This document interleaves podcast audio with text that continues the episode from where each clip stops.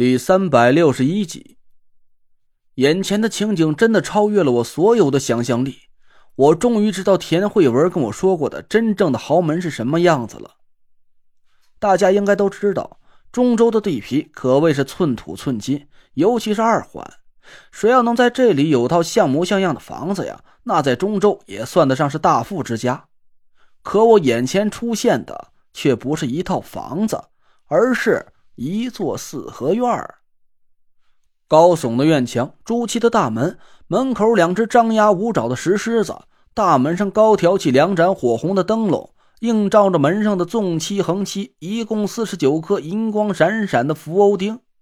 我的嘴巴张得老大，这种门钉的建制，我曾经听师傅说起过，可不是随随便便的普通百姓家门上就能用的。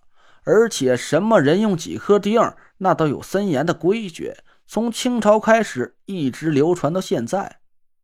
皇家宫门上所用的福欧钉共九十一颗，纵九横九，取九九归一之意，也是阳数的极致。直到现在，紫禁城的东南西北四个城门上都完整的保存着黄铜门钉。关于紫禁城的四道朱门上的福欧钉，直到现在还流传着一个神秘的故事。那就是东华门上的门钉数量一直是个未解之谜。其他三道门都是纵九横九，共八十一颗门钉，但东华门却是纵八横九。关于这个奇怪的现象，各路专家是各执己见，争吵了几十年也没有个合理的结论。有的人说是东华门主丧，历代先皇灵柩都要停放在景山寿皇殿，灵柩出宫。就是从东华门而出，所以东华门的福欧钉就没用几九之数。但有的人就立马跳出来反驳：据史料显示，西华门也有过先皇灵柩出宫的记载，但西华门为什么就按照九九归一的建制设置的福欧钉呢？况且皇帝出巡经常是从东华门出宫的，所以东华门主丧这个说法是完全立不住脚。这些民间流传的未解之谜啊，我们暂且不论。单从纳若兰家大门上的七七四十九颗福欧钉，我就可以得出一个惊人的结论，那就是纳若兰的祖上至少是有公爵爵位的，也就是我们从电视剧里看到的某某公这种的称呼。在清朝时期，是除了直系皇亲之外，外姓大臣能达到的最高爵位。亲王府邸的福欧钉是纵九横七，公爵府邸的是纵七横七，世子府的是纵七横五，侯爵以下至男爵是纵五横五。而除了黄门上的福欧钉可以用黄铜铸造，其他官邸都必须是用铁制的。所以纳若兰府上的门钉很符合清朝公爵府的建制，我看的是目瞪口呆。纳若兰可能看出了我的表情。他面带得瑟的笑了笑，还娘里娘气的翘着兰花指说：“我那家祖上官至一等辅国公，岁俸七百两纹银，这在当年呢可是荣宠昊天。这座宅子也是当年祖上打拼下来的基业。小累赘，别以为你身后有几个地产大鳄，就真的能跟我抢那件空谷幽兰。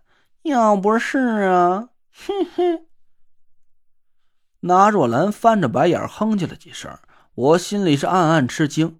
纳若兰是真没吹牛，别看在拍卖会上有几个和我关系很好的朋友义无反顾站出来替我撑腰，还给我凑了十八亿的巨款，我还以为我真的有了跟花姐一较高下的本事。但我光看见纳若兰这座宅子，我就清楚了，我们这种暴发户在人家眼里啊。嘿，说是要饭的是过分了，但纳若兰眼里的十八亿呀，可能真的就只是九牛一毛而已。一一等辅国公，哇，这是极品官啊！一品大臣吗？我好奇的问了纳若兰一句，她得意的笑了起来，说：“超品，公爵的品级啊，不在七品九品之列，从子爵开始才是正一品。我那家祖上啊。”可是比子爵高了整整三个档次，那些个虚名在我们眼里呀，嘿嘿。好了，咱进家说去吧。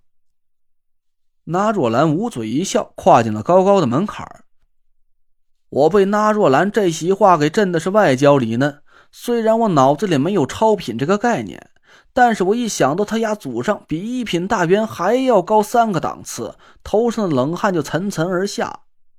还好在拍卖会上，蒋亮悄悄给花姐递了个小纸条，不然就凭我这点家底儿，想跟那若兰抢空谷幽兰，恐怕是把我们几家都卖光了也不够看的呀。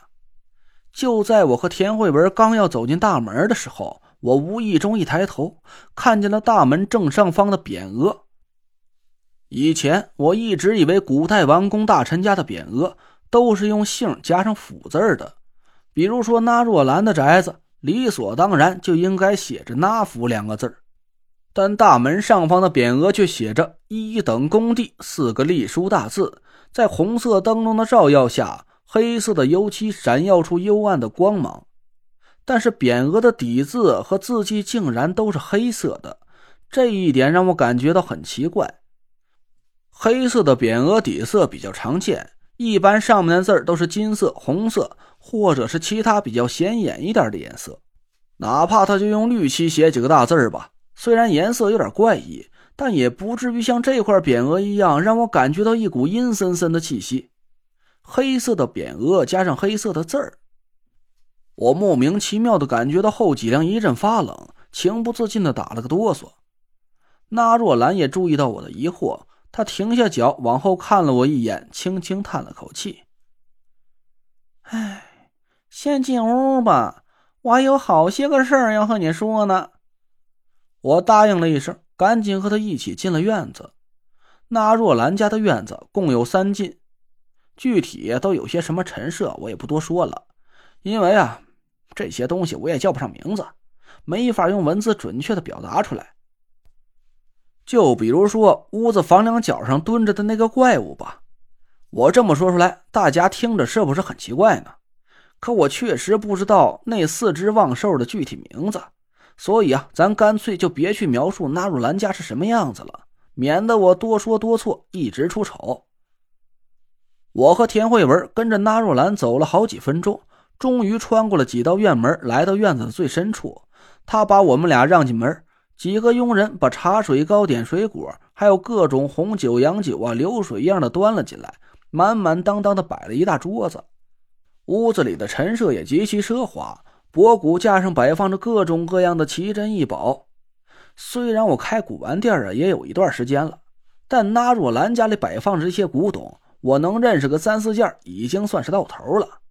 商周的青铜，春秋的古玉，唐宋的陶瓷，元明的瓶罐，其中最让我瞠目结舌的是一件直径足有将近两米的青花大盘子，胎底薄如蝉翼。我坐在离盘子五六米之外，借着灯光都能看到盘子后面透过来的一个佣人清晰的身影。